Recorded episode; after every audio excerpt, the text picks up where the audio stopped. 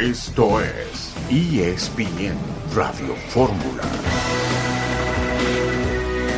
Los citamos hoy aquí para informarles que Tigres ha tomado la decisión de dar por terminada la relación laboral con Diego Coca, tras conocer su decisión de aceptar el cargo de entrenador de la selección nacional. En Tigres siempre nos trazamos metas y objetivos claros y ambiciosos, por lo que necesitamos gente que esté comprometida con estos colores y esta institución. Aquí trabajamos en proyectos a largo plazo, siempre pensando en llevar a nuestros equipos a pelear campeonatos. Sabemos que nuestra afición es de tiempo completo y merece tener directiva, jugadores y cuerpo técnico de tiempo completo. Nadie está por encima de la institución. Hola, ¿cómo están? Bienvenidos a ESPN Radio Fórmula. La voz que escuchamos fue la de Mauricio Culebro Mauricio Culebro pronunciándose en este comunicado oficial de los Tigres de la Autónoma de Nuevo León que anuncian la desvinculación de Diego Coca como entrenador de su equipo tras conocer su decisión de aceptar el cargo de entrenador de la selección nacional. Por lo que se escucha en los tonos, por lo que se lee en la redacción del comunicado oficial, no ha sido exactamente la resolución más tersa Coca tomará entonces a la selección mexicana, como hace un día platicábamos en este mismo espacio, y, deja a los Tigres en manos de un interinato de Marco Antonio El Chima Ruiz. Saludo con mucho gusto a Eugenio Díaz. ¿Cómo estás, Eugenio? Hola, Ciro, qué placer saludarte. Por supuesto, a Héctor, a toda la, audiencia. Pues bueno, ¿no? Eh, lleva poco este nuevo comité de, selecciones. Eh, los nuevos cargos, pero pues los manejos parece que son los mismos, ¿no? En realidad, eh, no deja de sorprender nada, ¿no? Esta situación de Tigres molestos, madrugan a la federación y destapan lo del nuevo técnico de la federación y bueno, lo del Chema Ruiz, aunque sea bajo estas circunstancias especiales, pero un técnico mexicano, ¿no? Que tendrá la oportunidad de dirigir a un equipo grande, ya como técnico, no como interino, Ciro. En fin, muchas opiniones se van a desprender de todo esto que, que está pasando. Sí, sí, sí. A mí no deja de sorprenderme una vez más el desaseo de la Federación Mexicana de Fútbol, de selecciones nacionales, porque esto no es la primera vez que pasa. Tuvieron más de dos meses para resolver este tema y ahora dan al traste con un proyecto, eh, pues serio, como el de los Tigres. Héctor Huerta, gusto en saludarte. ¿Cómo estás? Hola, Ciro, ¿cómo estás? Qué gusto saludarte igual que Eugenio. Pues mira, dicen que la, la la, la, ¿cómo se La gratitud es la memoria del corazón, ¿no? Entonces, a ti te contratan después de que te corre el Atlas, te contrata Tigres siendo el técnico más caro de la liga en México, el que cobra más dinero de todos. Te contrata, eh, le exiges jugadores a tu directiva, te traen tres jugadores que cuestan 25 millones de dólares, traes a Gorriarán, a Nico Ibáñez, traes a Laines para ser campeón. Y a los tres meses de que llegas les dice, fíjese que dijo mi mamá que siempre no, este, ya me salió una mejor novia y entonces ahí, ahí nos vemos y ya me voy. Imagínate dejar tirado un trabajo así. Yo creo que él tenía que haber dicho a, los, a los miembros de la federación, oigan, muchísimas gracias por considerarme a mí entre los candidatos. No puedo, tengo un compromiso muy serio que adquirí con Tigres. Por eso las palabras de Culebro a mí me parece que están tibiecitas, tibiecitas. Tenía que haber sido más contundente, me parece el mensaje, porque evidentemente que a la directiva de Tigres le hizo una trastada horrible, ¿no? Horrible lo que hizo Diego Coca con la directiva de Tigres.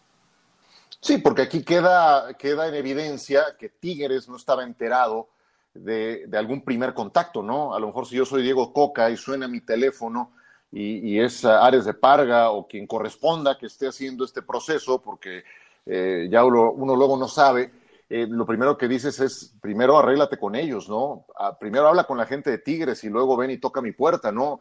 Eh, sí creo que ese desaseo vuelve a ser eh, patente en una comisión de selecciones que la verdad es que a mí, ya, ya desde el principio, creo que de origen esto no, no trae buena pinta y no tiene nada que ver con Coca, sino por las formas, por la reestructuración que no veo por ningún lado y porque no creo que los eh, que tienen que tomar las decisiones hayan hecho conscientes de qué tan profundo tenía que ser el cambio en el fútbol mexicano. Ya regresamos con este mismo tema.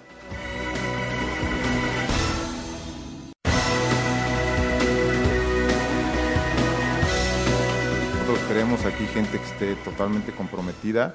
Le comentamos la situación y él dijo que sí quería este, ser parte de, esos candidatos, esas entrevistas.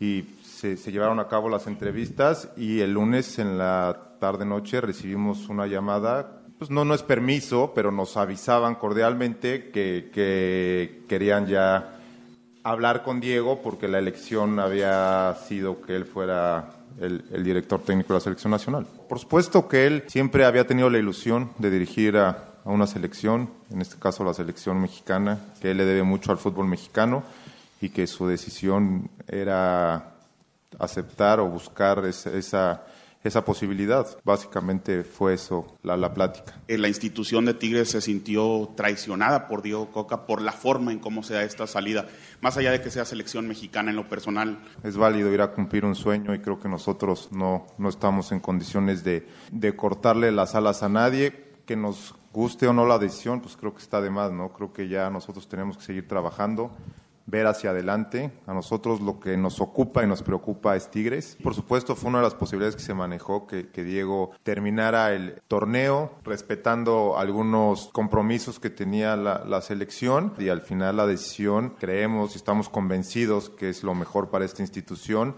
era que necesitamos a alguien al 100% comprometido con esta institución.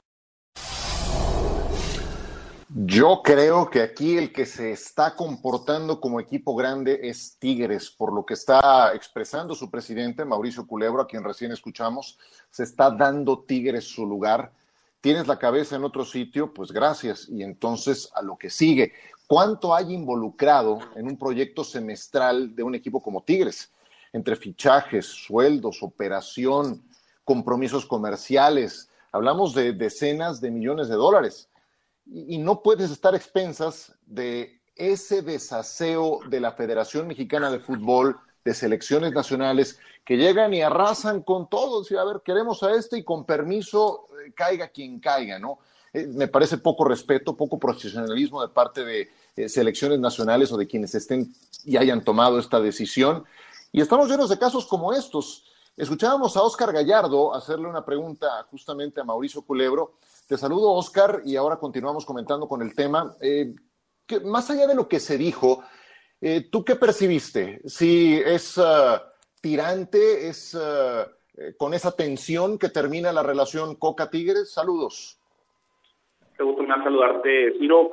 Bueno, pues ha sido una jornada extensa. Héctor Tello realmente es quien ha llevado también el caso junto a, a nosotros, humildemente, en las últimas horas, pero la realidad es que la directiva de Tigres apostó y tenía un sueño para cumplir un proceso de por lo menos dos años junto a Diego Coca y su cuerpo técnico.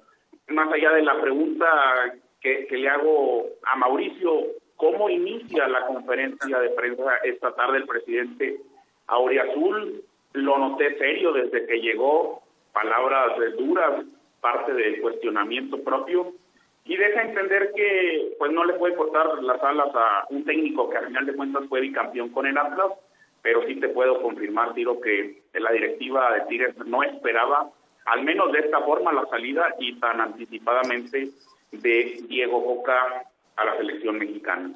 Antes de un primer contacto, ¿estaba enterado Tigres? La selección mexicana siempre ha estado junto a Diego Boca por el tema de que fue bicampeón con el Atlas. Platicando también con Héctor Tello, con César Caballero, con León Lecanda, eh, pudimos investigar que dentro de estas primeras negociaciones entre Diego Coca y Mauricio Culebro existía la posibilidad de que en un futuro pudiera ser llamado a la selección mexicana. Estuvimos también en la fiesta navideña que organiza el Club Tigres a los medios de comunicación y Héctor Tello y un servidor compartimos la mesa con Mauricio Culebro y con el mismo Diego Coca. Se le cuestionó a Diego Coca si estaba el tema de selección mexicana. Siempre dejó en claro que el objetivo era Tigres. Días después lo confirma en conferencia de prensa. Pero eh, Culebro sabía que ahí estaba la selección. Sin embargo, no sabía que muy pronto se iba a, a ir con el tri. Marco Antonio El Chima Ruiz, acompañado por quienes a cargo de Tigres el resto de la temporada, Oscar. Bueno, pues el Chima Ruiz, hay que recordar que ha estado ligado a la institución Aureazul desde los tiempos de Ricardo Ferretti, también con Miguel Herrera. Alcanza a estar como auxiliar de la institución Aureazul en la etapa de Diego Coca, muy breve, y la buena noticia para la afición incomparable es que va a estar acompañado, por ejemplo, de hombres como Juninho, Hugo Ayala, Marcos Ayala, y también en la Totonico Ortega. El la Totonico tiene un rol muy importante con las fuerzas básicas desde la etapa de Miguel Herrera en Tigres y hoy fungirá como asesor deportivo. Pero el cuerpo técnico del Chima será conformado por el regreso de Junino a Tigres, Marcos Ayala, el futbolista de los Tigres, y Hugo Ayala, Hugo que estaba negociando para ser coordinador deportivo de los felinos, pero ahora estará en el cuerpo técnico. ¿Algo que quieras agregar, Oscar? Rápidamente, el entrenamiento de los Tigres estaba pactado a las 9.15 de la mañana en el estadio universitario, sin embargo, por la salida de Diego Coca, que se hace oficial ayer por la noche con información de Héctor Tello, cambia para las 5 de la tarde de este jueves. Estamos aquí en el estadio universitario y a la espera de lo que suceda, porque hay rumores de que Diego Coca podría venir a despedirse del equipo, sin embargo, pues Mauricio Culebro ya le dio las gracias. Gracias, estamos al pendiente. Sí, creo que eso difícilmente va a ocurrir. Muchas gracias a Oscar Gallardo, nuestro corresponsal en Monterrey, Nuevo León. Pues hay muchos ángulos para analizar. Héctor, ¿por dónde quieres empezar? Yo creo que hay dos muy importantes, Ciro, me parece. ¿eh? Una es una victoria de Alejandro Aragorri esta, ¿no? Como parte del comité, él y Jorge Alberto Hank impulsaron la candidatura casi de últimas de Coca, como si lo tuvieran como el tapado, ¿no? Entonces, entrevisten al Piojo, entrevisten a Almada, entrevisten a, a, Jimmy Lozano, entrevisten a, si quieren por teléfono a Bielsa, pero acá tenemos al tapado, ¿no? Acá tenemos al, a nuestro candidato escondido, ¿no? Y de última sacamos al candidato, lo tienen que entrevistar, van a Monterrey, se reúnen con él y bueno, y gana el Grupo Orlegui esta, esta nominación del técnico, eh, marchita la posibilidad de que el Grupo Pachuca coloque ahí a Guillermo Almada, que tenía una cláusula de rescisión, y ese fue el motivo por lo que dijeron, no, es que con Coca no hay problema porque él no tiene cláusula de rescisión y lo podemos traer libremente. En cambio, hay que pagarle al Pachuca para que suelte a Almada. Eso se podía resolver fácilmente hablando con Jesús Martínez. Pero bueno, es, ese argumento utilizado. Entonces, aquí el primer, primer día de, de análisis para mí es que ganó el grupo Legui otra vez al grupo Pachuca. El segundo es que Diego Coca, Jorge Alberto Hank, eh, y el mismo Iraragorri, pues tienen una relación muy estrecha con un poderosísimo promotor llamado Cristian Bragarnik. Cristian Bragarnik, entre otras cosas, es socio de Hank en Defensa y Justicia en Argentina. Él es el dueño del Elche, pero también maneja más de 170 jugadores en el mundo y más de 20 entrenadores en la primera división de muchos países, entre ellos a Diego Coca. Curiosamente, aquí va a haber una carambola muy interesante porque los jugadores de Santos, de Atlas, y los que tenga el grupo caliente seleccionables, que realmente no creemos que tenga ninguno, pero bueno, este, del Santos y del Pachuca serán llamados seleccionados los que quieras, los que quieras. Van a estar en la selección ahora con este entrenador Diego Coca, que también promoverá la posibilidad de que Julián Quiñones, por ejemplo, Julio Furch, vayan a la selección como naturalizados. Eso lo verás en muy poco tiempo. Wow. Eh, Eugenio, ¿tú por dónde vas? No, bueno, que cada quien defiende sus intereses y los que tienen el poder en un negocio privado, pues eh, van a jalar para donde les conviene a ellos, no forzosamente para donde le convenga al fútbol mexicano. Siempre ha sido igual. Eso no debe de sorprendernos. Cambian los nombres de los protagonistas, pero en el fondo, pues sigue siendo la misma, la, la misma situación. Este, no me sorprende que sea extranjero, no me sorprende que sea un técnico que es, que es campeón del fútbol mexicano me parece que esas historias ya las, ya las vivimos. Eh, el caso de los mexicanos casi siempre han sido bomberos, nada más hay que acordarse. Estaba Menotti, lo corrieron, metieron a Miguel. Estaba Bora, lo corrieron, metieron a La Puente. Aguirre vino de bombero dos veces, ¿no? Y así nos vamos. Miguel fue bombero también, Miguel Herrera. Entonces es difícil realmente que un mexicano vaya a tener, por lo pronto en el corto plazo, y te diría yo que hasta en el mediano, una, una oportunidad, por muy diversas razones, pero es una realidad que, que no hay espacio para, para el técnico mexicano. Y, y, bueno, se va a iniciar un nuevo, un nuevo proceso con una selección que, pues la verdad es que mucha calidad no hay, no hay muchos jugadores, no va a haber eliminatoria, seguramente le van a pedir que gane eh, la Copa de Oro, por ahí algún otro torneo, este, y a ver qué pasa en el Mundial. Sí, la Nations League, ¿cierto, Héctor? Sí, sí, sí, Y no mucho más. Y, no mucho más. Eugenio, en, en Jalisco pues tenemos un dicho que el que se quema con leche hasta el joco que le sopla, ¿no? Después de haber tenido al Tata Martino, conflicto de intereses, partido México-Argentina, cómo plantea el partido. No aprendemos ni quemándonos con la leche, o sea, y otro argentino que va a tener un conflicto de intereses cuando se enfrente a Argentina en cualquier torneo. Tenemos Copa América el próximo año en Estados Unidos y ahí puede, si México califica, estará seguramente en la Copa América. Entonces, no entendemos, o sea, cuando había un clamor muy generalizado y además hay técnicos mexicanos que creo que están muy por encima, bien lo decía Roberto Gómez Junco en su Twitter, ¿no? Hay cuando menos cinco mexicanos, o el Tuca Ferretti, que ya hay que considerarlo mexicano, tiene 40 años en México, que están por encima de Coca, ¿no? Entre ellos Miguel Herrera, pues entre ellos Estoy Almada, estaban varios mexicanos, bueno, Almada ya es también cuatro o cinco años en México, ¿no? Ya tiene este conocimiento y yo creo que tiene más calidad como técnico que el mismo Coca, ¿no? Los dos títulos de ah. latas yo creo que sí tienen un valor, por supuesto que lo tienen, pero también fueron eh, muchos errores arbitrales cometidos en esos partidos también. No hay que olvidar eso también. Uno, aunque sea el Atlas, no es ciego, ¿no? Entonces te das cuenta de, realmente qué pasó. Amor no quita conocimiento, ¿no? No, y es por el grupo del que viene. Yo creo que lo, lo de los títulos, bueno, sirve como para ponerlo ahí en el currículum y, y, y la elección, pero ahí lo que importa, pues es de dónde viene. Sí, eh, ahora les digo lo que yo opino de Diego Coca, a mí no me disgusta Diego Coca, había mejores, sí, sí había mejores, pero lo que me choca otra vez es el proceso. Ahora les explico, cuando regresemos.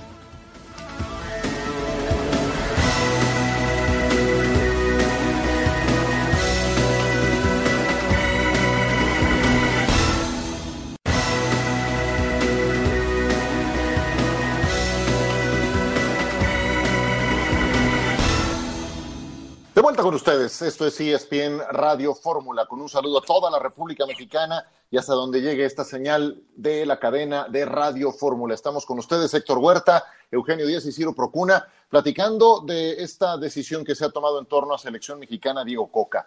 A ver, eh, yo les decía, a mí no me disgusta Diego Coca, pero me tengo que ir dos o tres pasos adelante de esta decisión. Creo que todo esto está mal de origen y me remito a algo que dijo Andrés Fassi que conoce muy bien el fútbol y también conoce la parte deportiva. Y fue parte de una organización muy exitosa a nivel deportivo y también eh, eh, gestión de una franquicia como lo ha sido Pachuca. Las personas que nombraron a Ares de Parga no tomaron conciencia de la magnitud de reestructuración que se necesitaba, le dijo a David Feitelson en una entrevista que transmitimos en ESPN. Y sí, los cambios, lo digo entre comillas, cosméticos que enlistaron John de Luisa y Miquel Arriola no corresponden a un cambio verdadero, no corresponden a lo que hace falta para el fútbol mexicano. Y sin esos cambios, entonces el entrenador que pongas va a estar atado de manos, va a estar limitado en cuanto a poder explotar eh, en su gestión. ¿Qué van a hacer para mejorar en la parte de calidad? Es ahí donde creo que hay un grave problema para el fútbol mexicano. Y no escuché ningún enunciado, ningún punto, ninguna idea para eh, mejorar en la capacitación a los futbolistas. Entonces, bueno, eso es a lo que me refiero con que está mal de origen, porque los cambios no fueron lo profundos que se necesitaban. Lo de Coca, él como entrenador no me disgusta. Creo que más allá del estilo, lo que la gente quiere de la selección mexicana es que gane en su confederación, que no se ha derrotado por Estados Unidos, que se clasifique al Mundial y que ya en el Mundial, que en este caso no habrá eliminatoria, que ya en el Mundial se avance al menos de la ronda de octavos de final. Punto. El procedimiento para la elección de Diego Coca tampoco me gusta, porque ese entrevistamos a cinco, seis o siete me parece una pantalla para vender la idea de que chambearon, de que fue un proceso exhaustivo, incluso que se manejaron convenientemente algunos nombres, como el de Marcelo Bielsa, para fortalecer esa idea de un proceso pormenorizado, no, hasta fue candidato, etcétera, pero nos decidimos por este. Me, sonó más a Tole con el dedo que otra cosa. Ahora, Coca, vuelvo al, al mismo punto. A mí como entrenador no me disgusta, creo que sabe cómo hacerlo, pero volvemos a lo mismo. ¿Tiene acaso un Quiñones? ¿Tiene acaso un Julio Furch? ¿Tiene acaso una columna vertebral como la que llegó a tener en ese Atlas ganador como para poderlo reproducir en selección mayor? Ahí es donde tengo muchas dudas y encuentro carente de calidad como para algo importante en selecciones nacionales hacia adelante. Es mi punto de vista. Pero todos estos se pueden naturalizar, Ciro, como lo hicieron como. Pues sí, pero pues es la puerta falsa de siempre, ¿no? Sí, pues Funes Mori lo hicieron y ya recordemos que en el tiempo de Erickson llegó a haber hasta seis naturalizados en la selección mexicana. Entonces no me extrañaría que ahora Furch, ahora Julián Quiñones, ahora Hugo Nervo también, podrían ser naturalizados, ¿no? Y Camilo no se puede porque Camilo ha jugado ya muchas competencias con su selección nacional, sino también hasta naturalizarían a Camilo. A eso van, van a tener muchos jugadores de los equipos de ellos en la selección nacional. Santos y Atlas serán grandes proveedores de la selección nacional. Gran negocio se puede anticipar, claro. Le, le subes el valor de, del precio internacional y local a todos los jugadores que están en la selección, por supuesto.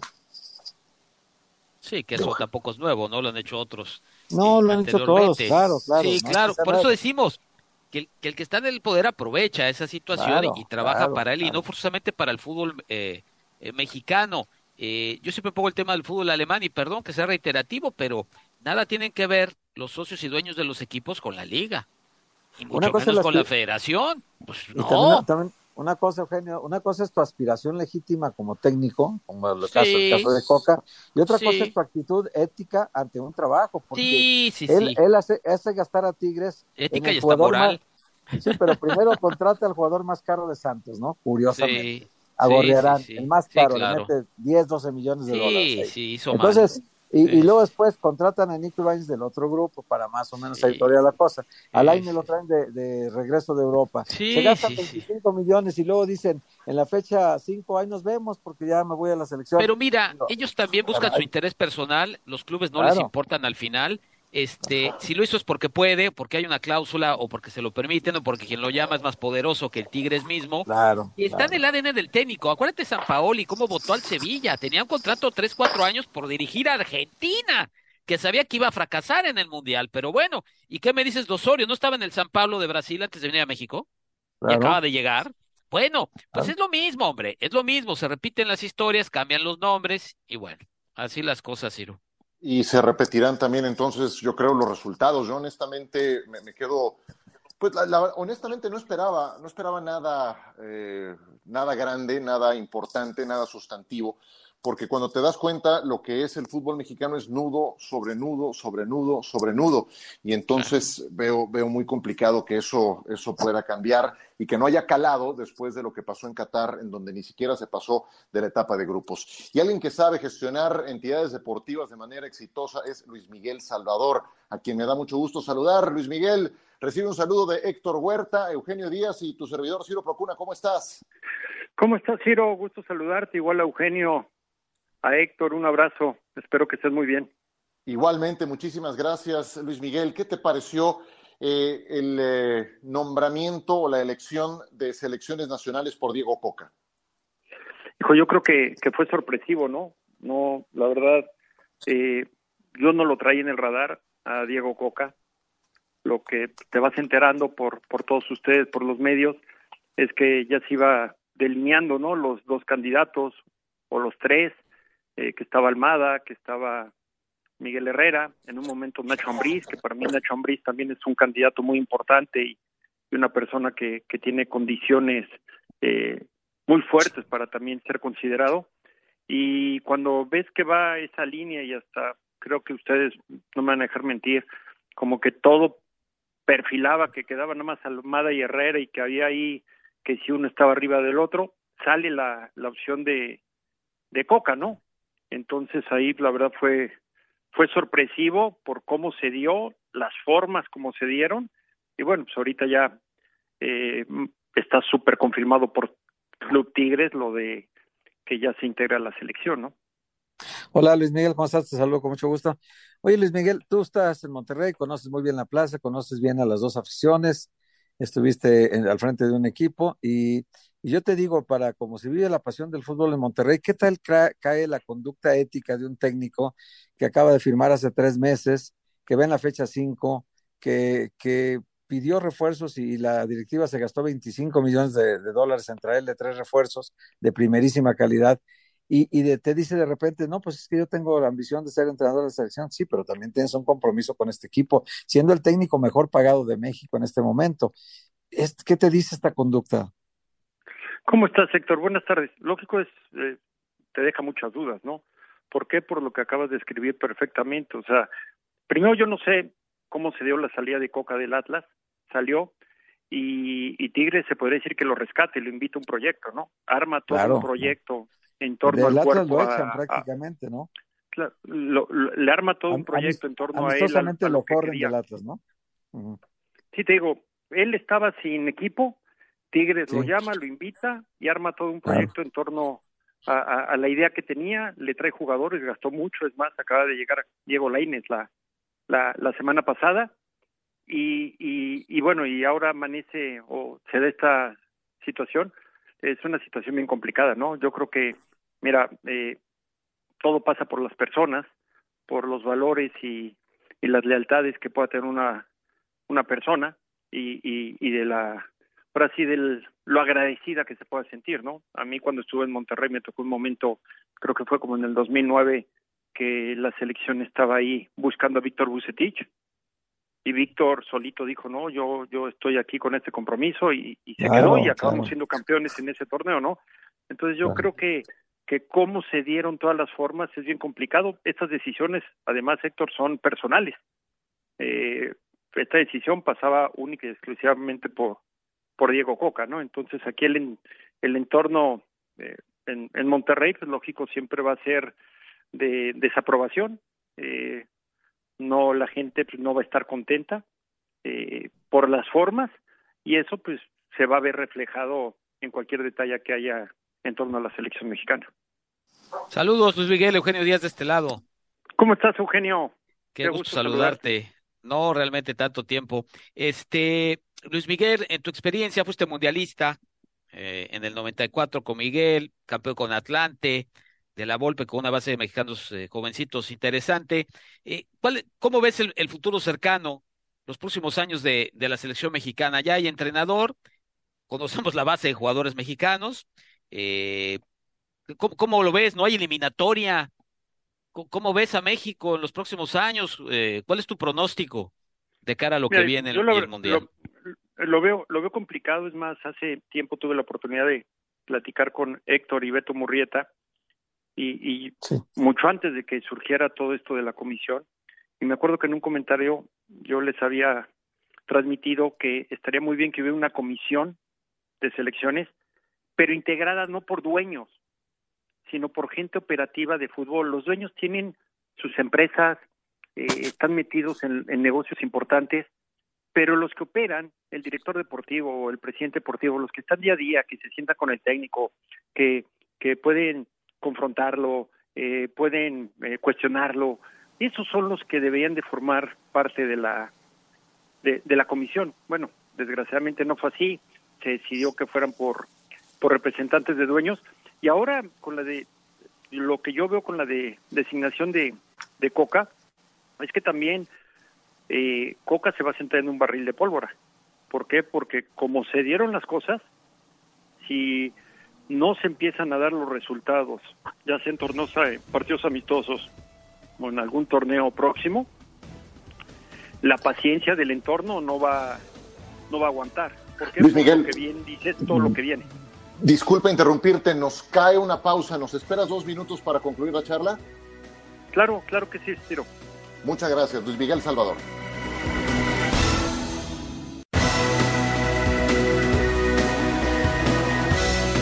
De vuelta con ustedes en ESPN Radio Fórmula. Está con nosotros Luis Miguel Salvador. Vamos a hacerle una ronda más de preguntas porque tienes, Luis Miguel, una gran experiencia y justamente quiero apelar a ella. Tú hiciste en Monterrey una gran mancuerna con Víctor Manuel Bucetich y para mí esa relación presidente deportivo, entrenador, es clave para que esto fluya.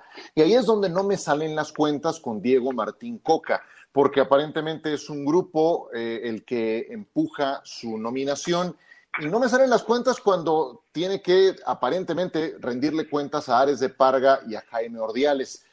¿Cómo sientes que está esa relación entrenador, gestor de selecciones nacionales para este caso en particular? Mira, si lo, lo, acabas de decir, creo que es importantísimo que haya una armonía entre las partes, desde el presidente, director deportivo con el cuerpo técnico. Esa tiene que ser la comunicación directa. ¿Por qué? Hasta por respeto de jerarquía de puestos, ¿no? Que el entrenador vea en, en el presidente deportivo, en el director deportivo, la figura de autoridad, no lo que pasó, ¿te acuerdas con el Tata Martino? Que, que prácticamente él se sentía independiente, ¿no? Entonces tienes que hacer respetar eso porque así tienen que ser los los procesos. Ahorita, ahorita bueno, desgraciadamente no no, tenemos, yo creo que ni ustedes ni yo tenemos la información a detalle de cómo corrió el proceso eh, eh, Jaime y, Rodrigo Ares de Parga eh, en las entrevistas, en, en, en quiénes, cómo se dio o qué orilló a, a esta toma de decisión, pero ojalá sea en, de esa de esa manera, ¿no? Sabemos que ahorita ya fue Diego Coca, lo que yo te decía antes del corte es que la presión sobre él va a ser doble que cualquier otro. ¿Por qué? Por, por lo que tú mencionas, a lo mejor el cómo llega, la paciencia va a ser muy poca y ahí se va a poner mucho en juego tanto Diego Coca como las personas que, que decidieron por él, ¿no? O sea, también ese es un momento que, que el entorno hoy no está, no está, no lo tiene muy a favor. Oye, Luis Miguel, y yo te preguntaría, en el caso de, ya parece que se nos olvidó lo que ocurrió en la Copa del Mundo, que, quieras que no, un argentino se enfrentó a Argentina y esto de Martino contra Argentina, el planteamiento, la forma en que se perdió, no se aspiró a nada en ese partido. En fin, eh, eh, de repente parece que no, pero influyen los conflictos de interés hasta patrios, si tú quieres, ¿no? Pero en este caso, cuando es solo deporte, yo te pregunto, aquella vez hablábamos todos de una gran reestructura que necesitaba el fútbol mexicano. ¿Está ocurriendo esa gran reestructura con estos cambios que está habiendo? No, yo, yo creo que bueno, se está se está siguiendo el proceso que se ha seguido antes, ¿no? Como te mencionaba, un cambio de estructura hubiera sido otro tipo de comisión de selecciones nacionales, ¿no? Alguien que hiciera un contrapeso a, a, a todo lo demás. Eh, en la asignación del cuerpo técnico o del entrenador, pues yo creo que era un proceso, yo creo que más a detalle. Yo lo vuelvo a repetir, para mí los candidatos que estaban ahí, que era Almada, eh, Herrera y, y, y, y, Nacho Ambriz, pues tienen muchísimos méritos para, para poder ser considerados, ¿no? Cada uno dentro de su estilo, sus pros y sus contras, pero creo que tiene una trayectoria importante para poder levantar la mano. Nacho Ambriz fue ídolo, fue seleccionado capitán en el Mundial del, del 94, ¿no? Entonces yo creo que eh, era una buena oportunidad para, para poder hacer las cosas diferentes. ¿Qué va a pasar, eh, Héctor? Que con esto, pues igual la paciencia hacia ese grupo o, o, hacia, sí, vamos a hablar, el grupo o la forma en que tomaron la decisión también va a ser eh, va a ser juzgada muy fuerte, ¿no? No hay no hay margen, no van a tener margen de error porque hoy el, el juicio va a ser muy duro. Entonces, bueno, pues ojalá, mira, ojalá le vaya bien, ojalá le vaya bien a, Coca por, por la selección mexicana, por el fútbol mexicano, pero sí creo que el entorno lo tiene muy en contra en estos momentos. Luis Miguel, ¿qué le falta a los nuevos técnicos mexicanos, digamos de 45, 40 para abajo, que de por sí no hay muchos, pero bueno, ¿qué les falta para poder competir, para ser tomados en cuenta, para armar proyectos, porque casi siempre las oportunidades son equipos chicos y, y de bombero, estudiar el curso de la UEFA en Europa, qué sé yo, y a dirigir a otros lados. ¿Qué les falta? Porque sinceramente hay muy pocos y los que hay, pues no se les ve que vayan a tener un gran futuro, por lo menos no en México. Ni en la selección ni nadie, Miguel. ¿Sabes qué, Eugenio? Pues es como en todo, ¿no? Eh, hay que darles oportunidad y hay que tenerles paciencia, ¿no? De repente ves ves equipos donde donde un técnico mexicano joven no le dan la, la misma paciencia y fortaleza que, que, de repente un extranjero, ¿no? Hay que creer y hay que confiar. Lógico, si va mostrando capacidad con más razón. Creo que ha habido técnicos mexicanos que han hecho muy buen muy bien las cosas. Hablamos de Herrera, Ambriz, como también hemos hablado, o se ha mencionado Jimmy Lozano, que es joven, eh, el mismo Raúl Gutiérrez, que agarró un Cruz Azul en una situación complicada y, y lo levantó. Eh, hay que tenerles paciencia y darles las herramientas para para que funcione, ¿no? Porque es bien fácil decir, les doy la oportunidad y dejarlos en el abandono. No, hay que fortalecerlos. Hace ratito lo dijeron muy bien, eh, eh, lo dijo Ciro, estar cerca, que el, director presidente deportivo puede estar cerca, intercambiar opiniones, dar, dar puntos de vista, construir juntos y, y fortaleciendo internamente, ¿no? Si, si logras eso, yo creo que cualquier técnico mexicano, lógico, pasa también por la capacidad. Si la tiene, va a dar buenos resultados. ¿Por qué? Porque lo que tú transmitas de arriba hacia abajo, hacia el plantel, es lo que va a fortalecer al grupo. Y si tú fortaleces un técnico mexicano y tú tienes un plantel plagado de estrellas, pero le haces esa fortaleza al técnico mexicano, ven esa armonía, ven esa confianza, se va a permear, se va a permear y todos van a comprar la idea del técnico. Correcto, pues siempre un gusto saludarte con claridad en tus conceptos, Luis Miguel, con toda la experiencia que tuviste como futbolista, como directivo. Te mandamos un abrazo y de nueva cuenta, gracias por estos minutos. Al contrario, muchísimas gracias a, ti, Ciro, a Héctor, a Eugenio, un abrazo, un gusto platicar con ustedes, muchas bendiciones. Saludos. Chao, Mimi. Gracias, gracias a Luis Miguel Salvador. Bueno, antes de cambiar de tema, quisiera nada más eh, escuchar una conclusión de cada uno de ustedes. Eh, de lo que escuchamos de Luis Miguel, de algo que se haya quedado en el tintero, yo insisto, da para muchos ángulos, creo que se han puesto cosas muy interesantes sobre la mesa. ¿Algo para cerrar, Héctor? Yo, yo diría que no, no pasemos por alto este dato que te decía de Cristian Bragarnik, el, el promotor que es es copropietario junto con Jorge Hank eh, del Defensa y Justicia en Argentina, es el propietario del Elche y maneja la empresa eh, Sport Fútbol, que tiene 124 jugadores, 30 entrenadores, entre ellos Diego Coca, que es su principal carta ahorita que presume en sus datos de, de Transfer Market, tiene un valor de mercado total de 155 millones de euros el, el, plantel de jugadores que él maneja como promotor y muchos jugadores ahora que están en el fútbol mexicano que pueden ser naturalizados le pertenecen a este promotor. Así que hay que estar atentos también a este dato que no es menor. Eugenio. Sí, de acuerdo, de acuerdo contigo. Eh, pues sí, va, va a tomar más poder del que tiene, evidentemente, y el pastel es, es gigantesco. No, yo me quedo con lo de Luis Miguel en torno a lo que se viene para el Tri. Te habla un jugador que jugó mundial, que fue campeón de México, que ya fue directivo exitoso, y dice que el panorama pues es poco menos que gris, ¿no? Básicamente, sin haber eliminatorias, eh, pocos partidos interesantes, porque bueno, ya hay tantos torneos que, que hasta los partidos amistosos difícilmente van a ser contra equipos A o quizá B.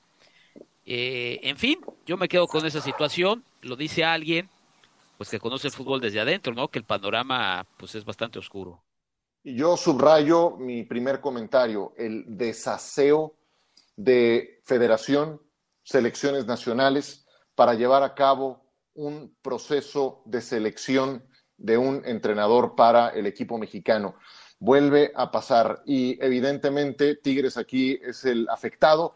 Tigres hoy se da su lugar, eh, anticipadamente da por terminado el acuerdo con Diego Coca, no acepta medias tintas, no acepta eh, compartir porque ellos han invertido muchísimo dinero en su proyecto actual, creo que se comportan como equipo grande eh, y como decía Héctor al inicio, creo que se vio bastante leve en sus comentarios el presidente de los Tigres, Mauricio Culebro. y bueno, ya dicho todo lo anterior, todo el éxito para Diego Coca y los que dejan mucho que desear una vez más son los dueños del balón, los que estarían encargados de proyectar a mediano, corto y largo plazo.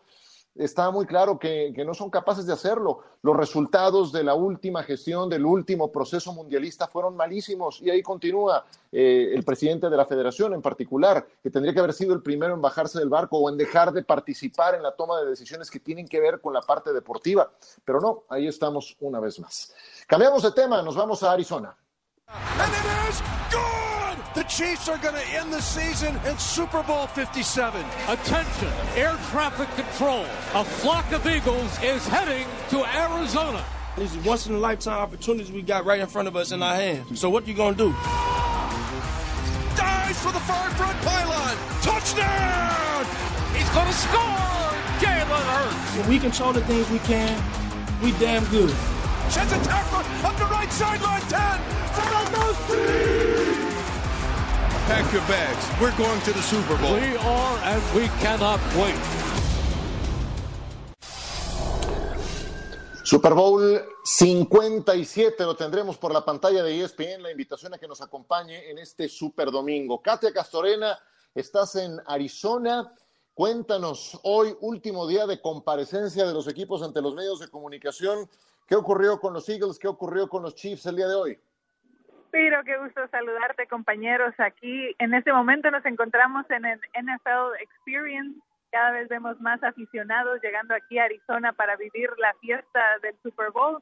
Como bien comentas, en estos días donde los equipos han aparecido cada día ante los medios de comunicación dando declaraciones, no muchos cambios cuando hemos escuchado estas historias que se repiten, por supuesto, en estas últimas dos semanas, las historias que venimos siguiendo de cara al Super Bowl, las grandes preguntas de cómo están físicamente cada uno de los equipos, los jugadores, pudiendo hacer un poco de prácticas, cómo están realmente Patrick Mahomes y Jalen Hurts y lo que implica este enfrentamiento de los dos quarterbacks. También habló en conferencia de prensa hablando de esa atención a los medios de comunicación, Rihanna, que será la encargada del espectáculo de medio tiempo, lo que muchos de los aficionados también esperan cada año, además del partido, ver por supuesto el espectáculo de medio tiempo, así que Rihanna también estuvo ante los medios esta mañana.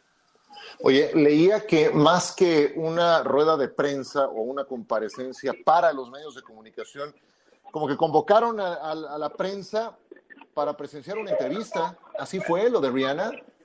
Es correcto, fue una especie de panel donde había una moderadora que llevó la conversación con Rihanna y ahí los medios de comunicación podíamos escuchar un poco de digo esa conversación y, un poco de los planes que hay alrededor del, del espectáculo de medio tiempo claro sin revelar todos los secretos que siempre hay alrededor de las actuaciones de cada uno de los artistas, pero sí ha sido algo distinto esa dinámica donde hemos visto un poco más cuidado ese tema a la hora de las preguntas, lo mismo con la conferencia del comisionado Roger Godell, donde han estado buscando cuidar cada aspecto a la hora de comparecer ante los medios de comunicación. Eh, para este jueves han adelantado la ceremonia de NFL Honors, donde evidentemente el premio más importante es el de jugador más valioso. Los nominados Josh Allen, Joe Burrow, Jalen Hurts, Justin Jefferson y el quarterback Patrick Mahomes, que para mí es el gran favorito. Yo le daría mi voto a Patrick Mahomes. ¿Qué más tendremos en esta ceremonia de NFL Honors, Katia?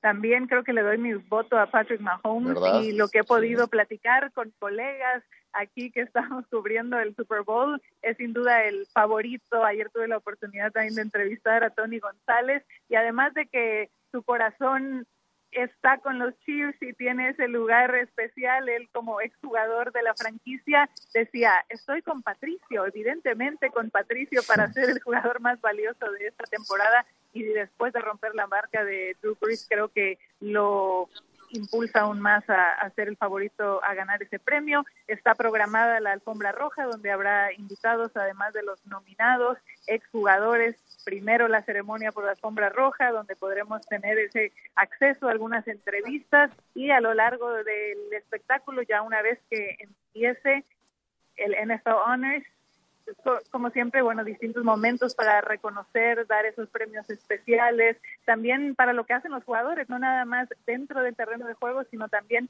fuera, ayudando a, ciertas causas, con utilizando, ¿no? Eh, eh, con este impacto que tiene su plataforma para ayudar también fuera del deporte. Sí, el premio de Hombre del Año, que lleva el nombre de Walter Payton, es eh, también uno de los más significativos. Yo diría que ese, el de más valioso y el de coach del año, que en este caso los nominados tienen a Brian Dable de los Gigantes, a Doc Peterson de los Jaguars y a Kyle Shanahan de San Francisco. Eh, ahí está, yo creo que más cerrado. Creo que cualquiera de los tres nos podría sorprender. Eh, y hablando de sorpresas, Katia, con esta cierro. en cada Super Bowl, te hablo desde mi experiencia, hay algo que me sorprende. Dime algo, compártenos algo que te haya sorprendido de esta semana, de lo que has visto en Arizona. Considerando que es mi primera cobertura oficial de Super Bowl, me tocó ser parte de un, poco de toda la semana el año pasado en Los Ángeles, que estábamos allí cubriendo el Super Bowl. Hay muchas cosas que en lo personal me, han sorprendido de, de cómo es cada uno de los eventos. Siempre uno no deja de, agradecer y de, disfrutar lo que es la, oportunidad de poder estar aquí en, estas coberturas. Y una de las notas que estaba haciendo el día de ayer que, me sorprendió y, me gustó y la van a poder ver en las distintas plataformas de ESPN es que durante la ceremonia de inauguración, sabemos que es habitual que en la última estrofa del himno nacional de los Estados Unidos pasan los aviones militares y cada año eligen ya sea la Marina, el, Ejército para llevar a cabo esta formación de las aeronaves. Y en esta ocasión se está conmemorando el 50 aniversario de las primeras piloto mujeres, así que los cuatro aviones que estarán en formación, que sobrevolarán el State Farm Stadium, estarán compuestos la tripulación en su totalidad por mujeres, así que ese es un, un dato y, y un, un, evento, un suceso que, que, me sorprendió gratamente y que les llevaremos, por supuesto, la, la historia a través de los distintos espacios. Perfecto, Katia Castorena. Eh, tú hiciste aquella historia con Ramiro Pruneda del año pasado, ¿no es cierto? Es correcto, estábamos disfrutando de Inolvidable. de las playas de Los Ángeles para llevarle a la gente un poquito de, de, ese color, de ese sabor, de cómo se vive el Super Bowl y no podíamos dejar de visitar un lugar icónico de la ciudad de Los Ángeles. Ajá. Estábamos ahí patinando, llevé a Ramiro a, a patinar y tuvo una que otra caída. Sí, color, color el de los moretones de Ramiro después de, de aquella tarde patinando o intentando patinar. Katia, muchísimas gracias, un abrazo. Un abrazo, muchas gracias. Gracias a Katia Castorena por acompañarnos desde Arizona. Pues eh, se acabó el programa, señores. ¿Algo que quieran agregar? Bueno, nada más este, preguntarte, Ciro, ¿cuál es tu favorito para el Super Bowl? Kansas City, yo creo que gana Kansas City 27 a 24, los días de septiembre para campeones. Y hoy que llegaron al Super Bowl, pues voy también con ellos. Bueno, estamos, estamos con el mismo. Voy a pedir Venga. prestado para apostar, ¿eh? Nada más me quedas no. mal, Ciro, ¿eh? Te voy a buscar. No, no hagas eso. Se, se, va a apostar una fortuna en este Super Bowl. Si lo van a hacer, háganlo con medida, nada más. Les mando un abrazo. Bueno. Muchísimas gracias. abrazo, Ciro, Héctor. Dale, un abrazo a todos.